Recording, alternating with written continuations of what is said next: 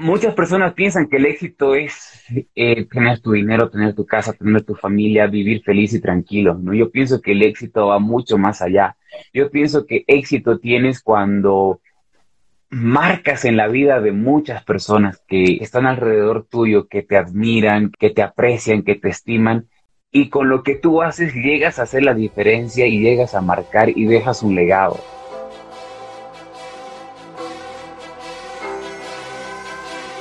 Insustituible.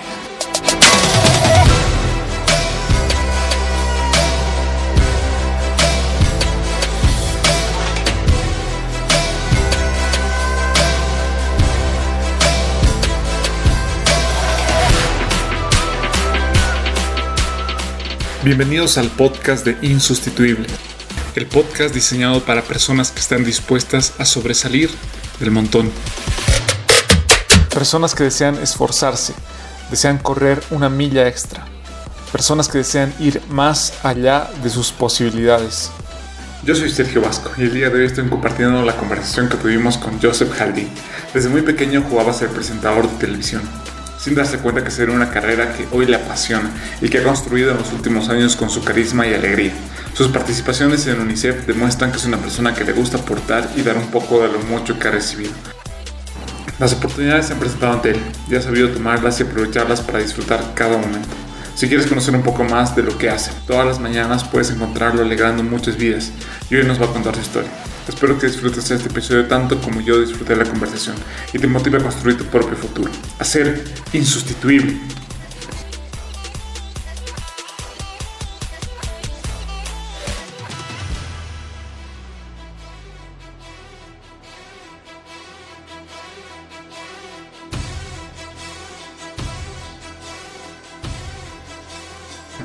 Bueno, a ver, Joseph es un muchacho que aprendió a ser independiente desde muy joven, prácticamente desde que salió bachiller.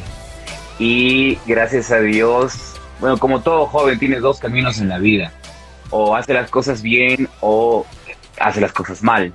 Y gracias a Dios aprendí a hacer las cosas bien, estuve bien encaminado, tuve la oportunidad de crecer a nivel personal, a nivel emocional y también a nivel profesional, ¿no? Entonces, las experiencias que me ha dado la vida me ha llegado, me ha llevado en realidad hasta donde estoy ahorita y de verdad me siento una persona bastante realizada, bastante feliz, bastante tranquila y contento con todo lo que he logrado. Si es que miro atrás, la verdad que no me arrepiento absolutamente de nada porque cada paso que he dado ha sido un aprendizaje que justamente no me ha traído hasta este punto de mi vida.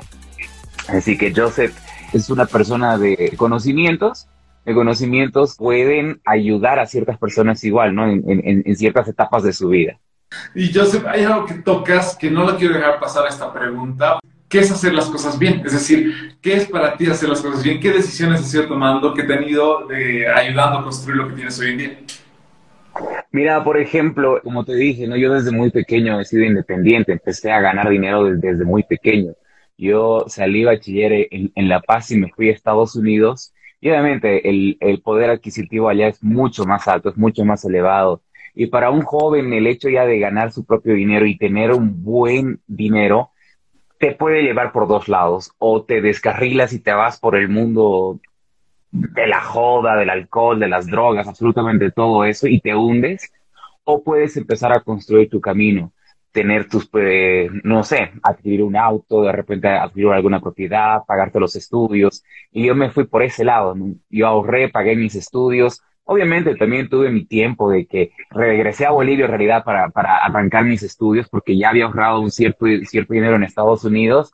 Y claro, se me, a, la par que me pagaba los estudios, yo me mantenía también disfrutaba de mi esfuerzo, de mi trabajo, pero llegó también un momento en que ya estaba un poquito fuerte esos gastos eran más de ir a ese lado y estaba dejando a un lado los estudios, pero reaccioné y me di cuenta que no era el camino correcto, no era el camino que yo debería seguir para llegar a un objetivo, ¿no? Que como todos quieren tener su auto, su casa, su familia, ser grandes empresarios. Entonces me di cuenta a tiempo y otra vez me encaminé por ese camino, ¿no? Entonces ese es el camino de bien, ese es el camino que todos tienen que seguir. Y más aún cuando no tienes mucho la guía de tus padres, ¿no? O a pesar que tus padres están tras tuyo, siempre existe la rebeldía de cada uno.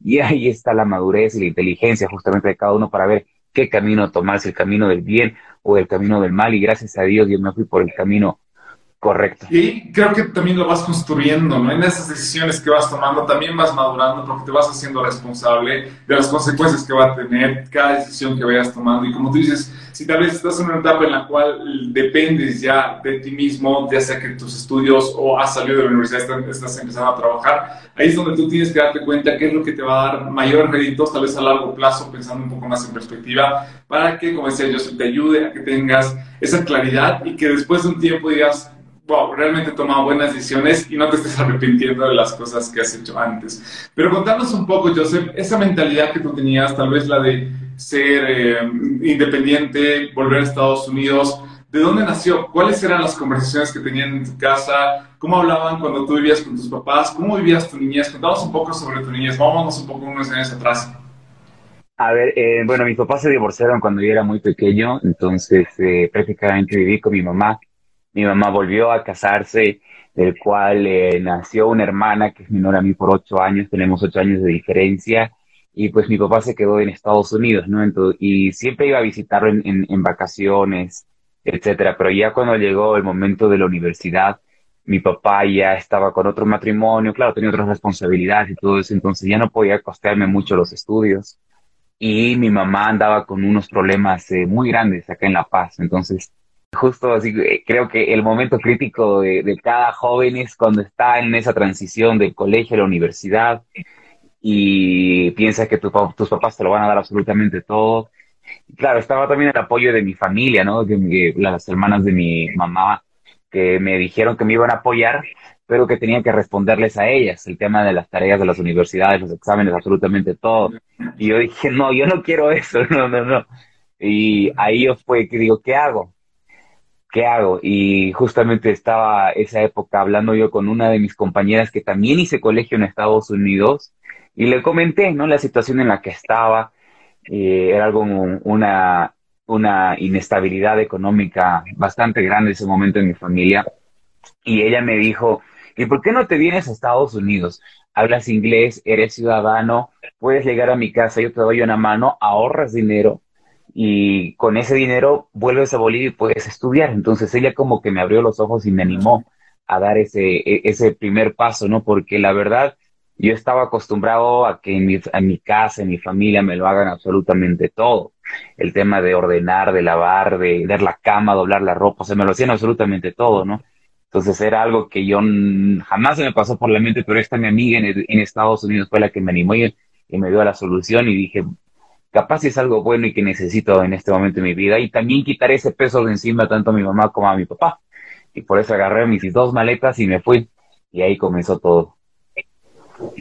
Qué importante, pero que son las crisis, ¿no? O sea, tener esos momentos así de no sé qué hacer. Porque la anterior vez, igual, la idea que teníamos nos decía, muchas veces la falta de opciones clarifica la mente, porque tienes que ver qué es lo que vas a, tienes que decidir en ese momento porque tal vez tú tenías problemas en familia, problemas en qué voy a hacer, qué, qué, decisiones voy a tomar, pero ahí está donde nuestra mente igual empieza a trabajar y tenemos esa capacidad, esa lucidez para tal vez poder decidir y ver lo que hacemos. O sea, las crisis no deberíamos verlos tal vez como un momento de problema grande, sino como un momento de oportunidad que nos ayude a crecer. ¿Qué tal ha sido volver a Estados Unidos para empezar la universidad? ¿Cuál ha sido ese, no sé si ha habido un choque cultural? ¿Cómo te has sentido al estar allá cuando has vuelto para allá? La verdad que no, no, no, no he tenido ese choque cultural, ¿no? Porque no es la primera vez que estaba yendo allá. Ya tuve la oportunidad igual de hacer colegio, entonces siempre he estado en ese movimiento entre Bolivia, Estados Unidos y en Estados Unidos, pues no es solamente una cultura o dos culturas o tres culturas, estamos hablando de muchísimas culturas, ¿no? Entonces, yo ya estando en colegio pude conocer a personas de todo el mundo y es por eso que hice muchas amistades, ¿no? Por ejemplo, hace un, par de años tenía la curiosidad bastante de ir a China y mi mamá me decía, ¿y cómo vas a ir a China? Pero tengo tres amigos en China. Me dice, ¿de cómo? Y le dije, mira mis compañeros de colegio. Tengo amigos en Bangladesh, tengo amigos en Pakistán, tengo amigos, la verdad, en todos lados que son mis amigos de colegio. Entonces, ese choque cultural no fue tan grande. Y cuando uno es joven, cuando uno es eh, adolescente, un poco más abajo, creo que absorbe y se acostumbra mucho más rápido. Así que no, fue difícil, ¿no? El, el acostumbrarme, el adaptarme y todo eso. ¿Y cómo decidiste qué carrera estudiar? ¿Y en qué universidad?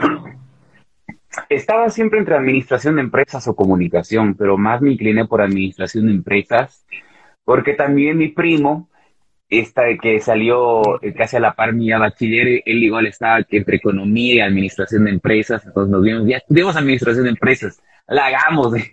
Entonces, por eso más que todo me metí a administración de empresas. Y era algo que me gustaba, ¿no? Me llamaba bastante la atención el de poder ser tu propio jefe, de poder generar una empresa, de poder generar un proyecto, de poder dar marcha a algún plan que tengas, porque de eso se trata la administración, ¿no?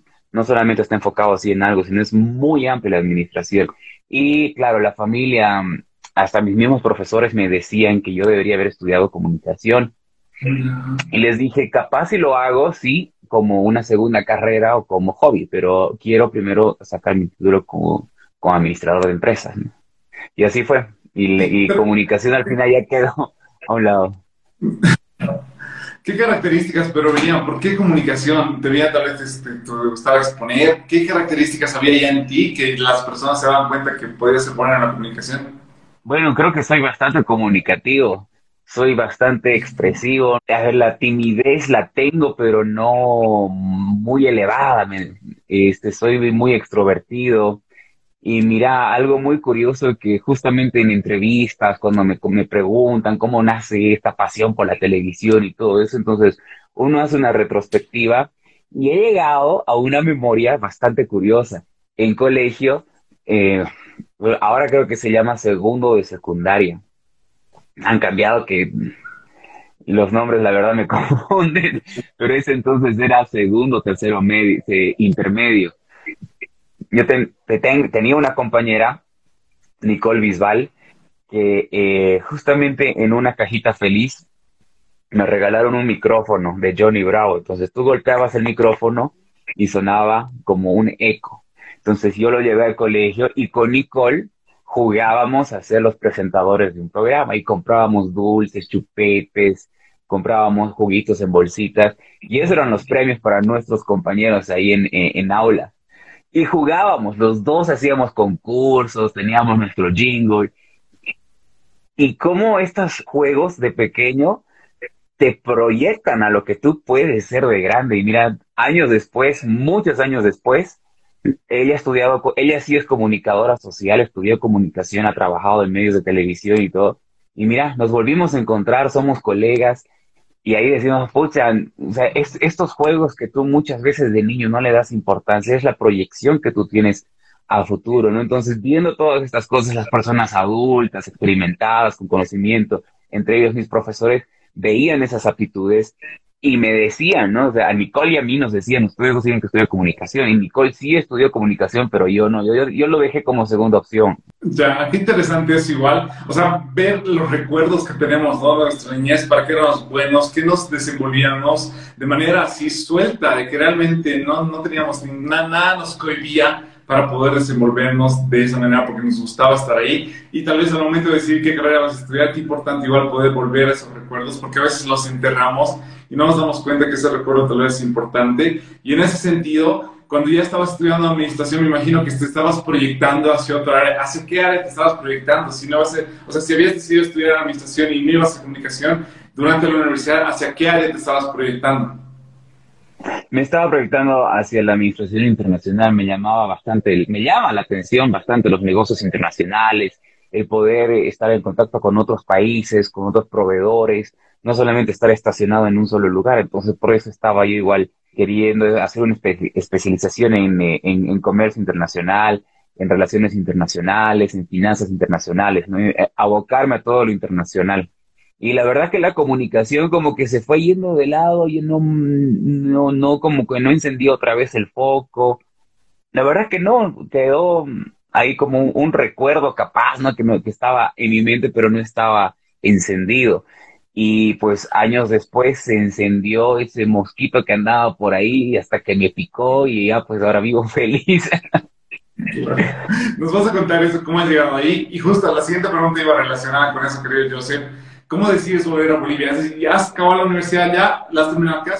Sí, sí, sí, la terminé en Estados Unidos y estuve trabajando en una empresa de eventos por unos siete años más o menos allá en Estados Unidos.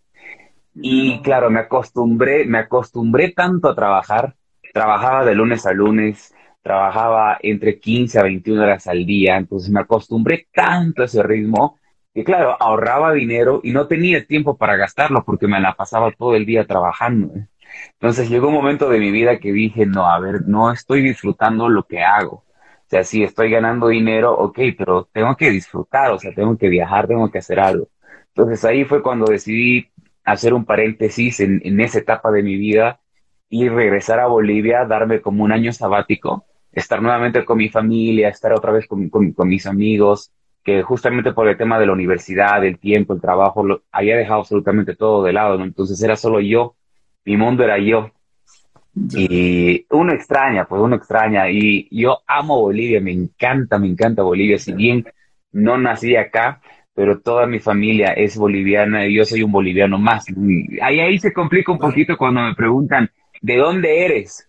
Porque si bien nací en Estados Unidos, pero no me considero un norteamericano, simplemente nací allá, pero sí me considero boliviano, pero no nací acá. Y claro, ahí es si soy paseño, si soy cruceño o de dónde. Entonces es medio complicado un poco de, de poder decir de dónde soy. Yo digo, solo soy de Bolivia porque así me siento, me siento súper boliviano, entonces por eso fue que regresé a Bolivia y me di un año sabático y estuve viajando, ¿no? Ahí conocí Brasil, conocí Perú, conocí Argentina, conocí Colombia, pero era como que mi sede estaba en Bolivia, entre Santa Cruz y La Paz. Y ya pasó ese año y ya pues no, también no hay, no hay bolsillo que te aguante tanto tiempo, entonces ya otra vez tuve que empezar a buscar un trabajo, pero quería quedarme acá en Bolivia. ¿Qué era lo que veías pero en Bolivia? O sea, ¿sentías que aquí podías crecer tal vez?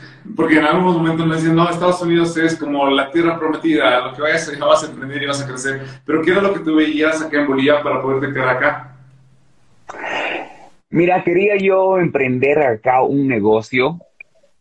Quería aprovechar lo que había estudiado y lo que había aprendido en el trabajo. Entonces estaba yo con la mentalidad de poner una empresa de eventos y quería hacerlo en Santa Cruz, pero en Santa Cruz eh, hay empresas muy grandes y tenía que empezar yo con algo pequeño. Y como me acostumbré a ver tantas cosas y todo a lo grande, entonces se me hacía un poco complicado. Entonces vine a, La Paz, que mi mamá, toda la familia de mi mamá vive en La Paz, entonces estaba con la idea de emprender acá, pero vi que había muchas trabas, especialmente para lo que yo quería hacer. Era como que se truncaba una cosa, se, se truncaba otra cosa, y la verdad que yo quería quedarme acá, quería emprender acá, quería apostar acá porque a la vez iba a dar trabajo también a mi familia, amigos, amistades, iba a dar trabajo a otras personas. Entonces estaba con esa mente, estaba así maquinando, pero al, al 100% cuando decidí hacer algo acá en Bolivia, pero muchas cosas, muchos tropiezos. Era algo muy complicado, muy difícil y era algo que solo yo quería hacerlo sin tener alguna sociedad o, o, o con alguien. Entonces como no, tampoco tenía mucha experiencia laboral en Bolivia, entonces no tenía mucho conocimiento, entonces me fue un poco complicado y, claro, ahí llegó un poquito así la frustración y pues dije, ni modo, tendría que regresar a Estados Unidos. Ya, o sea, estabas a punto de volver a Estados Unidos, no te tendríamos en la televisión hoy en día. ¿Qué te, entonces, ¿qué te paró en ese momento de volver? ¿Qué pasó para que no vayas a Estados Unidos? Bueno, le dije a mi mamá, eh, mira, sabes que o sea, ya, ya pasó año y medio y pues no, no consigo nada. Le digo, ni modo, me regreso a Estados Unidos. Mi mamá me dijo, está bien, tu decisión. Digo. Más bien ella nunca interfirió en mis decisiones, siempre me apoyó absolutamente en todo. Y eh, le dije, bueno, entonces mañana me voy a Santa Cruz, voy a estar dos semanas, voy a empezar mis, mis despedidas. Primero voy a estar en Santa Cruz, luego me voy a Cochabamba regreso a La Paz y de ahí me voy a Estados Unidos nuevamente. Entonces, cuando llego a Santa Cruz, estaba eh, Sandra Alcázar, justamente allá en Santa Cruz, estaba eh, haciendo las grabaciones para el programa que ella hacía los fines de semana y me dice, date una vuelta por el canal. Yo conocía siempre a, a mucha gente de Red 1 del, de equipo de producción, como de presentadores o al staff de bailarines. Entonces, siempre me daba una vueltita por la red 1. Siempre, siempre, siempre. Y justo estaba Sandra Alcázar, que somos amigos hace muchos años, prácticamente desde que ella fue Miss La Paz. Ahí fue cuando la conocí a Sandra Alcázar. Y eh, fui al canal y justo estaban en un receso, entonces estábamos en la parte de afuera del estudio y andábamos charlando y riendo como siempre con ella. Y de lejos vio Hans Cáceres, que es entonces él era el productor general de la Red 1, que también ya me lo habían presentado, tanto que iba allá a la Red 1 me lo habían presentado. Entonces siempre nos saludábamos, ah, que llegaste, que cómo va, que no sé qué, que esto, que lo otro, una charla, pero sí, casual, súper casual. Y nos vio a Sandra y a mí charlando a lo lejos que andábamos matándonos de risa, ella me tocaba, yo también le empujaba y cosas así. Y se le acerca a Sandra y le dice, ah, ¿lo conoces a Joseph? Y dice, uy, pero hace años. Y esto me contó Sandra después, ¿no? Yo no escuché esa conversación. Y Hans le dijo, ¿y qué te parece Joseph para el mañanero? Y Sandra le dice, uy, Hans, la verdad que no sé, no sé si Joseph tiene experiencia en televisión, como él no vive acá, entonces no sé. Y de ahí viene Hans y empezamos a charlar y me dice, este, ¿qué te parece si vienes a mi oficina más tarde? Me dice, y vamos a cenar. Bueno, le terminaron las grabaciones, fuimos a cenar y estábamos charlando y me dice, ¿qué haces de tu vida? Porque veo que vas de aquí para allá, que esto, que el otro. Le digo, sí, más bien me estoy por ir a Estados Unidos nuevamente porque no encontré trabajo. Y como broma le dije, más bien vos deberías darme trabajo, le he dicho, en tu producción, porque estaban empezando a hacer el tour de casting para la segunda temporada de Factor X. Si era de Factor X, era de Factor X, la segunda temporada para Factor X. Entonces le dije, deberías darme trabajo con el equipo de producción para ir por toda Bolivia y así capaz si me voy con algo de dinero extra. Y me dice, ah, interesante, a ver, ven mañana a la oficina y hablamos. Entonces fui al día siguiente y claro, esa noche estuve pensando y dije, pucha, son dos meses, me parece bien y voy con algo extra a Estados Unidos hasta que encuentre trabajo, me acomode nuevamente y todo. Y pues fui al día siguiente y ahí me ofreció el, el mañanero y claro, pues yo le dije que no, porque no tenía experiencia, no tenía estudios, no tenía absolutamente nada. Y ahí Hans me dice, eh, yo te vi hablando con Sandra y vi la química que hay entre ustedes dos. Y tú puedes funcionar, me dice, puedes funcionar. Es cuestión de lanzarse a la piscina y ahí aprendes a nadar por, por reacción corporal, por necesidades. Y, y tú puedes, tienes, tienes esa chispa. Me dice, yo no me animaba pero ¿qué significaba para ti el mañanero o la televisión en ese momento? Es, esa duda me salió ahorita. ¿Qué era lo que significaba? ¿Por qué ese no eh, fue la primera respuesta que tuviste? Porque no sentía que no estaba preparado para eso y ya era algo que ni siquiera estaba en mi mente o en mi plan a futuro, o sea, para nada, para nada, para nada, para nada mi mente estaba en otras cosas, en volver a Estados Unidos, en conseguir un trabajo de oficina en un banco, no sé, como que empezar de cero, pero el tema del, de estar en televisión, en un programa, ser presentador de pagos, nunca se me pasó por la mente, Entonces, por eso la primera mi respuesta fue, no, Hans, imposible, yo en televisión, ¿qué voy a hacer? No sé absolutamente nada. Y me dice Hans, pero todo, todo se aprende, todos han aprendido y me dice, mira cuánta gente me pide una oportunidad y yo te la estoy ofreciendo. Y de ahí me dijo, ¿sabes qué? Intenta un mes. Si no te gusta, te retiras y te incorporas en el equipo de producción para hacer el, la gira en, Bolivia para buscar talentos. Entonces, por ese lado me agarró y le dije, ok, está bien. Y me dijo, ya, ok, entonces mañana a 6 de la mañana te vas en el primer vuelo a La Paz y te vas directo a la red uno. Yo, pero acabo de llegar a Santa Cruz y pensaba quedarme dos semanas. Y me dice, bueno, ¿quieres trabajar o no quieres trabajar? Y dije, ya, ok, está bien. Entonces regresé a La Paz, me presentaron a la productora del Mañanero y, y ya, pues mira, supuestamente iba a estar un mes y ya en julio de este año cumplí tres años. Wow, cómo pasa de rápido el tiempo. Yo sé, qué, qué interesante la historia que nos has contado. Pero ¿qué ibas pensando en el avión? Cuando estabas de vuelta a La Paz, ¿qué ibas pensando en el avión mientras alistabas tal vez tu maleta? ¿Qué era lo que pasaba por tu mente antes de comenzar el mañanero? Si es que iba a funcionar, ¿no? Y ahí estaba justamente otra vez tomando una decisión más de mi vida, ¿no? Y ahí me he dado cuenta de que cuando se me presenta una oportunidad, aprendí a tomarla porque si es que no la tomas, la, la oportunidad que se te presenta, no sabes si es que te va a ir bien o te va a ir mal, pero pienso que es mejor si la tomas y te va mal, por lo menos has intentado y no te quedas con esa duda de, después de, andar diciendo, ¿y qué hubiese sido si hubiese tomado esa oportunidad? ¿Qué hubiese sido si hubiese aceptado? ¿Me hubiese ido bien? ¿Me hubiese ido mal? Entonces ahí justo me, lo, que tú dices, ¿no? En el avión, en esa hora de vuelo, me puse a pensar y, pucha, bueno, estoy aprovechando de ver esta oportunidad, capaz si me va bien, y me quedo, ¿no? Pucha, ¿y cómo va a ser mi vida de ahora en adelante? Así yo en la televisión, yo saludando a la gente, ¿Cómo, iba a cambiar mi vida, ¿no? De lo que yo estaba acostumbrado. Y dije, bueno, si me va mal, no hay ningún problema, ¿no? O sea, regreso a Estados Unidos y continúo con mis planes. Pero a ver, veremos. Y también está ahora, ¿qué le digo a mi mamá? ¿Le cuento, no le cuento? ¿Le cuento a mi familia, no le cuento a mi familia? Somos muy unidos, la verdad. Pero decidí no, no contar, no decir absolutamente nada hasta que firme un contrato. ¿no? Y así fue. La única que sabía era Sandra, obviamente. Y Sandra era, me llamaba todo el tiempo y me decía, amigo, ¿ya hablaste con Hans? Amigo, te llamaron los del canal. Amigo, ¿ya te dijeron algo de tu contrato? A mí, ella era la más así entusiasmada y la más emocionada de que a mí una vez entre a trabajar ahí a, a, a y ya pues cuando me llamaron para eh, firmar el contrato y ver el tema de las cláusulas y todo eso, ahí ya fue que le conté a mi mamá y le dije, mami, te cuento que ya no me voy a Estados Unidos, me quedo. Y me dice, ¿te vas a quedar? ¿Y qué vas a hacer? Voy a trabajar, le digo. ¿Y dónde? En la televisión, en, en el mañanero. ¿Qué? No me la creían. Hasta que llegó el día que tenía que entrar en pantalla y ahí recién a mi mamá y mi familia, todo el mundo me creyó porque es que a nadie se le pasaba por la mente que yo pueda trabajar en televisión.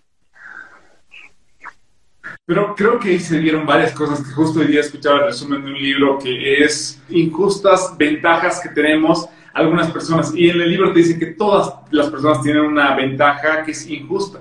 Pero en este caso las va, y en el libro te dice que las vas construyendo. Y creo que una ventaja súper importante que hay que resaltarla acá es la capacidad de crear contactos, de tener amigos, de que no sabe, y yo siempre digo, no con el objetivo de que te vayas a aprovechar en algún momento esa amistad, sino con el objetivo de que tú puedas dar algo y ya la vida, los pasos, lo, como se vaya construyendo todo, te va a dar la oportunidad para que se abran las puertas en algunas circunstancias. Si tú has sabido construir esa amistad, para que lo que tú dices, para que alguien igual te sea el soporte o tal vez te ayude, te dé alguna perspectiva o eh, la experiencia que tal vez tiene esa persona te motive para que tú sigas trabajando. Me ha encantado esa historia, Joseph, de cómo la has ido desarrollando, cómo has entrado a esto. No lo había podido encontrar en todo lo que he buscado de ti, en cómo había sido esa parte. Pero cuando ya estabas en el mañanero, cuando estabas ya en tu primer programa, ¿cómo te has sentido? Como tú dices, tal vez sí eh, tienes una cierta timidez, pero sabes controlarla. Pero estar frente a, Televisión Nacional, una de las redes más grandes de Bolivia, ¿cuáles han sido tus primeras impresiones? Te cuento de que no estaba nervioso, no me sentía nervioso. Y claro, simplemente el, el primer, mi primera aparición iba a ser para presentarme, ¿no? O sea, a partir de ahora Joseph Jalín es parte del Mañanero, se va a encargar de espectáculos, lo van a ver a él de aquí para allá y nos va a acompañar ciertos días. Esa iba a ser toda, toda mi intervención, pero me, creo que me desarrollé súper bien, aparte que tenía a Sandra al lado mío, entonces me sentía mucho más tranquilo de lo que aparentaba estar y de lo que yo también me sentía tranquilo. Y también estaba Pablo Bustillos, que Pablito, de verdad, desde que lo conoces, es un tipazo y te inspira tanta tranquilidad y confianza. Entonces los tenía los dos al lado mío y me sentía súper tranquilo y cómodo y relajado, así como la conversación que estoy teniendo en este momento con vos y la productora como que me dio opción a que luego presente un grupo, luego esté con Sandra haciendo una cosa, haciendo otra cosa. Entonces prácticamente estuve todo el programa, lo que restaba del programa con ellos. Entonces bajó la productora cuando terminó el programa y me dijo, Joseph, así, lo hiciste súper bien, pensé que te ibas a poner nervioso, que te ibas a bloquear, que es normal que pase eso, ¿no? O que estés así como que, ay, ahora qué digo, qué hago, no sé qué, pero súper bien, y por eso me he animado a que hagas más cosas. Entonces, eh, no sé, o sea, me fue algo tan normal, tan natural, que no, no me sentí intimidado por las luces, las cámaras, con, con todo ese mundo de la televisión que es, ¿no? Yo creo que estabas como, en, la, como pez en el agua, disfrutando lo que te gustaba hacer, recordando lo que habías hecho. ¿Y cómo ha sido ya? Entonces, la has vivido súper bien, pero digamos, dando, viendo perspectiva, el primer año, ¿tú ya veías eso como una carrera a largo plazo? ¿Tú ya sentías que eso era lo que querías desarrollar de aquí a muchos tiempo? ¿O en qué momento te diste cuenta que realmente estabas en el lugar que te gustaba y eso era lo que querías hacer para tu vida futura? Desde el primer día que entré en pantalla, desde el día de mi presentación, dije, esto me gusta, esto se ve interesante. Y, y, sentí que me podía ir muy bien. Sentí que, como tú dices, o sea, que estaba como pez en el agua, que estaba en el lugar que me correspondía estar y que por algo llegué ahí, capaz no antes, pero sí el 2018, ¿no? Que ese era mi momento de estar donde debería estar. 12 de julio del 2018, dije, no, este es mi lugar, por algo estoy aquí y tengo que sacarle el jugo y aprovechar lo más que pueda, ¿no? y ya pues de ahí en adelante todo fue aprendizaje. Capaz no antes, capaz no pasó antes. Y a veces tenemos mucha impaciencia de estar en ese lugar, pero a veces tenemos que aprender, construir y esperar que poco a poco también las circunstancias se den para estar en ese lugar. Para algunos va a ser que has entrado a la universidad, has estudiado lo que te gustaba y al día siguiente has conseguido el trabajo de tus sueños. Para otros va a ser 5, 10, 20 o 30 años de buscar y trabajar eso. Pero la clave es tener mucha paciencia y tener esa claridad también de que en algún momento con lo que estamos construyendo, con los amigos, con la, con el, la experiencia, con el conocimiento que estamos adquiriendo, vamos a ir encontrando aquello, aquello que nos gusta. Pero a veces nos mata mucho la experiencia, perdón, la, la impaciencia que tenemos para poder desarrollar eso que queremos desarrollar. Te voy a hacer preguntas un poco más específicas, querido Joseph, más que todo enfocadas hacia tu personalidad, a la mentalidad que estoy desarrollando. Y hoy en día quiero preguntarte qué personas son las que te inspiran, de qué personas tú te guías para poder seguir teniendo ese trabajo de excelencia que tienes y seguir también destacando lo que estás destacando. Me inspiro con las personas que trabajo, con las personas que están al lado mío, porque son con las personas que tengo más contacto inmediato, son personas que tienen mucha más experiencia a nivel televisivo, a nivel profesional. Entonces, eh, quiero estar al nivel de ellos, ¿no? Entonces, eh, es, mi inspiración poder ser como ellos, ¿no? Los veo y me inspiran a ser tan profesionales como ellos. ¿Y has tenido algún momento de dificultad? ¿Algún momento tal vez en el que te has dado cuenta que te faltaba desarrollar algo, que tenías tal vez alguna debilidad? Sí, claro, al principio, ¿no? O sea, muchas veces uno piensa que lo sabe todo o con simplemente el hecho de ver, ya está, ya lo aprendió, ¿no? Pero ya cuando le toca hacer ese juego en cancha se da cuenta que no, que le falta mucho por aprender, entonces, igual, ahí tienes dos opciones, o te quedas estancado ahí pensando que lo sabes todo, o te quitas el miedo y la vergüenza y vas preguntando, ¿cómo haces esto? ¿Cómo funciona esto? ¿Qué es esto? ¿qué haces aquí? ¿Qué haces allá? Y yo tomé esa opción de andar preguntando, de andar de preguntón. Y la verdad que todo el equipo de prensa de, de Red 1, empezando por el jefe de prensa, los periodistas, camarógrafos, editores, sonidistas, todo mundo, de verdad, de verdad que todo mundo que trabaja en la Red 1 me han dado una mano y gracias a todo ese conjunto aprendí muchísimas cosas. Y eso que dices, andar de es súper importante. Si no sabes algo, ¿por qué preguntas? Y aparte así vas a conocer a las personas. Aparte si van, ah, ya, pero no sé, sabemos que está trabajando en tal área y me ha venido a preguntar sobre esto. Digamos, de, de, alguna manera ya tienes una forma de comunicarte con otra persona, una excusa para hablarle a alguien de otra área de tu empresa, de donde estés trabajando, estudiando, para poder conocer más gente que es igual súper importante. No sé si recuerdas tal vez alguna anécdota de algún momento que sabes que tal vez has fregado, no sé, o sea, estabas presentando algo y has dicho un nombre incorrecto o estabas en otro lugar. ¿Tienes alguna anécdota de esas? Ah, sí, un montón. un montón que creo que necesitamos tres programas más de estos para que les cuente un montón de cosas que me han pasado. El cambiar de nombres es algo normal para mí en el día a día, de verdad.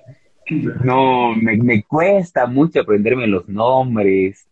Eh, confundí una vez a un grupo que canta una canción, pero en realidad eh, es parecida, pero no es. Y al final tuve que decir, uy, perdón, y darme la vuelta, y ya, aunque más bien se portan bien y se ríen y me dicen, ay, yo saben cómo soy. eh, cuando estaba igual haciendo cobertura de las elecciones, eh, me mandaron a, a Pando, estaba en Cobija, y confundí al presidente del Tribunal Electoral con otra persona, entonces yo estaba con el micrófono ahí hablando, estábamos con el presidente del Tribunal Electoral, así y no era él, y justo le di el gafete que tenía, que era otra persona, pero también estamos hablando con él y, hay que aprender a zafar, ¿no? O sea, aprendes, aprendes cómo zafar de esas situaciones. Muchas personas se quedan así colgados y se asustan y todo, pero creo que por la personalidad que yo tengo, de tomárselo como que la ligera y prácticamente todo en broma me ayuda a salir de estas situaciones y de estas equivocaciones que tengo muchas veces.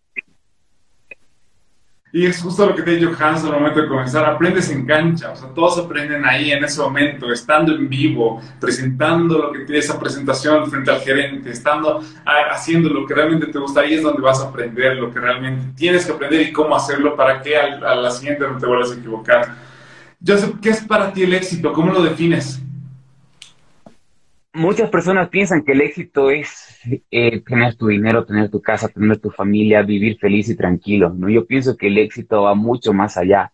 Yo pienso que éxito tienes cuando marcas en la vida de muchas personas que, eh, que están alrededor tuyo, que te admiran, que te, que te aprecian, que te estiman. Y con lo que tú haces llegas a hacer la diferencia y llegas a marcar y dejas un legado. Yo pienso que ese es el éxito. A nivel personal, yo pienso que ese es el éxito. Obviamente, no muchas personas tienen otro concepto de éxito, pero yo pienso que mi éxito va a ser cuando, no sé si es que en esta vida pueda haber y que la gente aprecie algún legado que yo pueda dejar, pero si algún momento así yo no esté acá y futuras generaciones mías puedan recibir ese feedback, ah, Joseph Jaldín, tu papá o tu abuelo hizo esto, yo pienso que ese es el éxito. Qué hermoso, sí, dejar un legado o dejar un rastro a alguien, eh, como igual anterior escuchaba, dejar huella y no heridas, sino más bien dejar algo en las personas. Qué, lindo lo que has dicho al final sobre el éxito, me ha gustado mucho. Pero te gusta planificar y, y, pensando justamente en lo que nos decías, ¿cómo te verías de aquí a tus 80 o 90 años? ¿Cómo te ves? ¿Cómo te ves tal vez en esos últimos años? Te cuento que nunca pienso muy a futuro nunca planifico muy a futuro. No, no me gusta estresarme, se puede decir, por eso. Sé que muchas personas lo hacen, que planifican, ¿no? Que cuando tenga mis 40 años tengo que estar así, cuando tengo mis 50 ya tengo que tener estos, a los 60 me jubilo, hasta los 70 me dedico a viajar. Yo la verdad que no, no, no me estreso así. A lo mucho pienso que me voy a poner mañana, por decirte. ¿no? Entonces, vivo, vivo el momento, me gusta vivir el momento y disfruto el presente bastante y pues digo que llegue lo que tenga que llegar. Y si llega es porque tiene que ser así. Y en el momento lo voy a aprender y voy a aprender a manejar la situación. Si me equivoco, va a ser un aprendizaje para algo futuro. Claro, porque eso también igual ha sido desarrollando, ¿no? Con las experiencias que has ido teniendo en los trabajos, que has ido creciendo igual creo que te ha ido reforzando también eso, de que las cosas vayan para bien y yo me esfuerzo para que las cosas vayan para bien, pero bueno, que las cosas vayan sucediendo conforme tienen que suceder. Y en ese sentido, ¿tú estás pensando todavía entonces seguir en televisión o que las cosas sucedan? Me gustaría, sí, sí, sí, me gustaría seguir en televisión. Justamente hace un tiempo estaba eh, hablando con el jefe de prensa, que me llevo muy bien, con Jerry Guiteras, y me dice, eh, ¿cómo te ves vos en televisión? Me dice, ¿no? Y cruza los brazos. Y le digo, no sé, me veo haciendo un programa nocturno, así con artistas, pero artistas de talla, wow, entrevistas súper coloquiales, entretenimiento. Y me dice, ¿y no te gustaría hacer noticias? Y le digo, es que yo no me veo haciendo noticias, creo que mi personalidad da para hacer más show como un Jimmy Fallon, un, este, no sé, un Ellen, algo así, le digo, no, yo me veo así, le digo, y porque me gusta, me gusta ese medio, me gusta esa esencia. Y me dice, no, te entiendo, porque, o sea, a nivel profesional periodístico, para un periodista, o sea, tener un programa estelar como que no me pierda, por decirte, como Juan Carlos Monroy, Cecilia Bellido, eso ya es el boom, eso es lo máximo, ¿no? O ser jefe de prensa de, un canal y todo. Pero me dice, te entiendo. Y no es que esté mal, me dice, no, más bien me parece súper bien, porque muchas personas han llegado muy lejos haciendo eso, me dice, ¿no? pero me dice, sí te veo, pero tienes que estudiar. Él es el que me abrió los ojos y me dijo, o sea, la experiencia en cancha tú ya la tienes, pero también está el conocimiento teórico, que también te ayuda a muchas cosas. Entonces, eh, un plan que tengo es poder eh, iniciar ¿no? la carrera de comunicación en el siguiente año, Dios mediante. Sería súper bueno, igual, yo sé, como tú dices, con la experiencia que ya tienes ahí en cancha, te ayuda mucho a, a, poner en práctica ya toda esa teoría que, se, que viene por detrás y creo que es la mejor manera también, o sea, a los chicos que ahorita están en la universidad, ponerse a trabajar desde la universidad, ya sea en algo pequeño, en grande, en un emprendimiento, en un voluntariado, para que pongan en práctica lo que están aprendiendo. Y relacionado con, esa, eh, con lo que nos estabas contando, si podríamos volver atrás cuando estabas comenzando la universidad, Joseph, y pudieras volver a ver ese Joseph que estaba comenzando la universidad, que estaba estudiando administración, ¿qué le dirías? ¿Qué consejo le darías a él para los siguientes años que van a venir?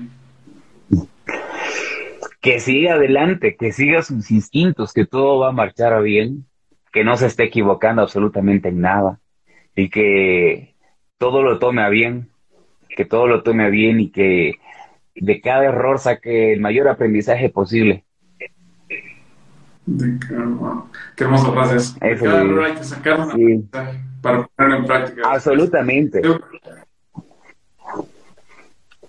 Te voy a hacer la última pregunta, querido Joseph. Para las personas que se han quedado escuchándote y les ha gustado tu historia, cómo has ido creciendo, desarrollándote, personas que desean ser insustituibles, según tu perspectiva, ¿qué hace una persona para poder ser insustituible? Marcar. Es lo único que puede hacer, marcar, dejar una huella súper fuerte, una pisada muy grande, que no sea una pisada que venga el viento y se la lleve no como arenilla, sino que deje y pise y quede así plasmado como cemento y eso le hace a uno insustituible en todo lo que haga de corazón, en todo lo que haga con sentimiento, que lo haga especialmente con mucho amor y que no lo haga por recibir algo a cambio, sino que lo haga simplemente por dar y ya la vida se encarga de retribuírtelo. Exploren, vayan, no solamente en comunicación, absolutamente en todas las carreras vayan a unos cursos, investiguen, vean videos en YouTube, porque ahora la tecnología ha crecido tanto, especialmente en pandemia, que hasta han salido talleres, cursos online, versión online y con mucha tecnología de por medio. Entonces, exploren, no se queden ahí y eso va a hacer que ustedes vayan más adelante, o sea, que estén pasos más por encima que los demás. Te agradezco mucho que hayas llegado hasta acá que hayas escuchado todo el episodio y espero que hayas hecho tuyo las enseñanzas que nos ha dejado el invitado. Que no solamente te quedes ahí, sino que puedas ponerlas en acción y convertirte en una persona que no solamente piensa y dice, sino que actúa y hace conforme a su propósito. Si crees que este episodio le puede servir a alguno de tus amigos, de tus contactos, de tus conocidos, nos ayudarías un montón compartiéndolo.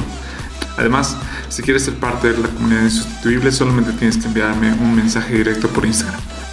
Nos vemos el próximo jueves con el siguiente episodio.